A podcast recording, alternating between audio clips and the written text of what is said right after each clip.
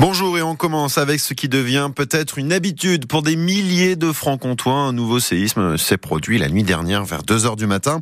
Magnitude 3,8 sur l'échelle de Richter. Vous l'avez peut-être ressenti si vous habitez dans le territoire de Belfort, en Haute-Saône ou dans le Doubs. L'épicentre était situé vers Blamont au sud de Montbéliard. Amy, une habitante de Pont-de-Roide, a été réveillée par le tremblement de terre. En fait, on s'est réveillé avec mon conjoint, on a entendu un lourd grondement, comme l'orage. Le lit a vibré, les poutres de la charpente craquaient. Parce qu'on est sous les combles? Mais ça a duré euh, 3-4 secondes et c'était fini. Oui, après, bon, c'est pas la première fois, donc euh, on commence à s'habituer. Hein. Depuis deux ans maintenant, ça bouge tout le temps. Donc, euh. La toute première fois, c'était, il me semble, en 2023, c'était pour le Noël 2023, où là, c'était euh, sur l'échelle de Richter, c'était à 5,3 de mémoire. Là, c'était quand même assez impressionnant parce qu'on avait les verres sur la table qui avaient vibré. L'une des dernières secousses, on était sur le canapé, l'aquarium avait oscillé. Donc là, c'était, on va dire, une petite secousse. Et confirmation de cette série récente de tremblements de terre, ressentie notamment par Amy, c'est déjà le deuxième séisme de la même intensité depuis un mois. Le précédent s'était déroulé dans la nuit du 10 au 11 février et l'épicentre était situé vers Lure en Haute-Saône.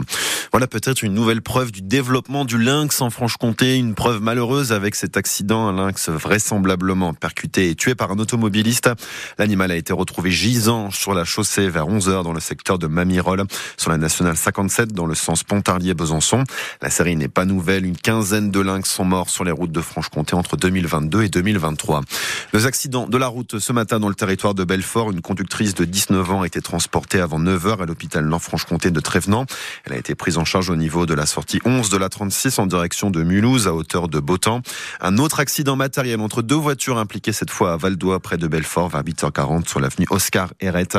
Un blessé léger mais pas de perturbation côté circulation. Un appel au rassemblement des médecins du Nord-Franche-Comté dès 13h30 devant le tribunal de Montbéliard. Un rassemblement pour soutenir un de leurs collègues frappé dans son cabinet par un patient furieux. C'était le 30 janvier dernier. L'agresseur présumé, un homme de 68 ans, sera jugé cet après-midi. Frédéric Nassois-Stélin, la présidente de l'Ordre des médecins du territoire de Belfort, est à l'origine de cet appel au rassemblement sur les marches du tribunal de Montbéliard. Elle estime que ce cas est loin d'être isolé et qu'il ne faut surtout pas le banaliser. J'ai commencé à exercer il y a plus de 30 ans. Très clairement, clairement il n'y avait, en tout cas de mon point de vue, pas d'agression de médecin à l'époque. Euh, le médecin était respecté. Aujourd'hui, malheureusement, je pense qu'on peut dire que le médecin n'est plus du tout respecté. Alors, évidemment, hein, c'est une minorité. La plupart des patients continuent à respecter leur médecin, mais malheureusement, on constate quand même cette augmentation régulière et très très préoccupante euh, des agressions contre les médecins, qu'elles soient euh, verbales ou physiques. On sait très bien hein, que tout ça naît d'une frustration des patients face à la difficulté d'accéder au médecin, face au délai de rendez-vous, face à différentes choses. Mais pour autant, j'ai envie de dire aux patients, est-ce que vous pensez réellement qu'en agressant un médecin, ça va améliorer l'accès aux soins? Et le rassemblement des médecins du Nord-Franche-Comté est donc prévu cet après-midi dès 13h30 sur les marges du tribunal de Montbéliard.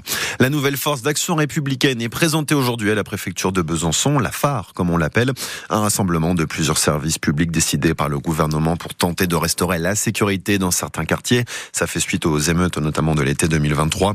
Cette force d'action républicaine doit apporter donc des réponses judiciaires, éducatives et sociales aux difficultés des quartiers concernés, notamment celui de Planoise.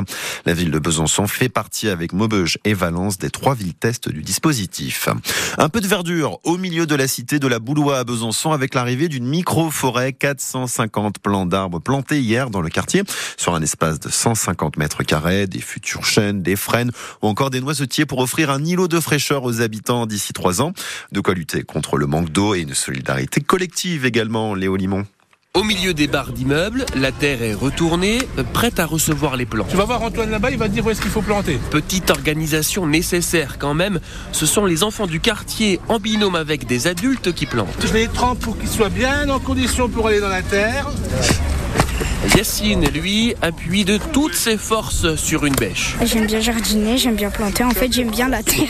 Quand on va grandir, on va venir, on va dire Ah, ça, je me rappelle, c'est moi, je l'ai planté avec un monsieur. Des habitants impliqués, une trentaine au total, qui vont bénéficier de cette micro-forêt. Gérard en est convaincu. C'est que les habitants reprennent euh, place dans leur lieu et s'y plaisent. Profiter de l'ombre des arbres ou, même de se mettre un peu là dans une végétation différente, pas dans un désert. Un futur îlot de fraîcheur, mais aussi un embellissement du quartier.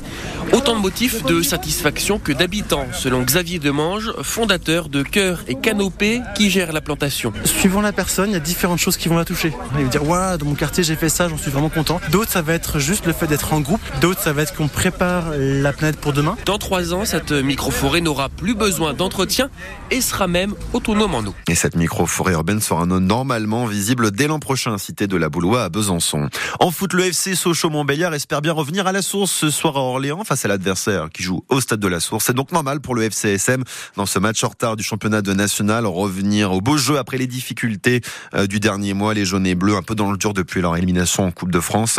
Le club met de côté pour l'instant l'objectif monté en Ligue 2, une seule ambition à la place, repartir de l'avant pour le défenseur socialien Thomas Fontaine. Je pense retrouver les bases, retrouver un collectif. Cette grinta qu'on avait euh, auparavant. C'est sûr que par rapport à ce qu'on faisait auparavant, il y avait plus de football. Aujourd'hui, on voit bien que c'est plus un jeu différent, sachant que les équipes nous attendent. Et je pense qu'on prend moins plaisir à défendre ensemble et à attaquer ensemble aussi. Surtout, nous, on paye cash la moindre erreur. Ça dépend que de nous. Le déclic, c'est à nous de l'avoir pour vraiment faire euh, une deuxième partie de saison bien meilleure. Mais on sait très bien que quand tu gagnes un match, tu es en haut, tu perds un match, tu es vite en bas. Donc il euh, n'y a pas vraiment de questions à se poser. On regarde partout. Il faut regarder devant comme derrière. Et c'est pour ça, j'ai à la fin du championnat, on regardera devant. Si on commence à se mettre la pression inutile alors qu'il n'y a pas de raison, il n'y a pas d'intérêt. Thomas Fontaine, le défenseur socialien, probablement titulaire ce soir à Orléans. Coup d'envoi 19h30 avant match 19h15. La rencontre à vivre en intégralité sur France Bleu, Belfort-Montbéliard et francebleu.fr avec Hervé Blanchard, bien évidemment. Le groupe socialien est connu depuis ce matin. 17 joueurs convoqués par Oswald Tonchot. Un seul changement par rapport au match nul contre Martigues vendredi, l'absence de Dimitri Liénard au milieu de terrain. Et puis un nouveau basketteur pour un nouvel entraîneur. Pour les basketteurs bisontins, l'entraîneur Laurent Matisse arrive d'Épinal. Il aura la lourde tâche d'assurer le maintien du Bezac en National 1. Les bisontins sont actuellement derniers de la poule de relégation en attendant le prochain match de championnat, le début de la deuxième phase. Un déplacement à Lorient le jeudi 8 mars prochain. Et puis direction Paris et le salon de l'agriculture pour les 15 vaches Montbéliardes, les participantes du concours de la race Montbéliarde. Ce sera samedi au salon Porte Versailles. Le départ du convoi pour la capitale est prévu dans une heure près de Besançon depuis la commune de Versailles. Midi 7 sur France Bleu, place à la météo avant l'émission Ma France avec Wendy Bouchard.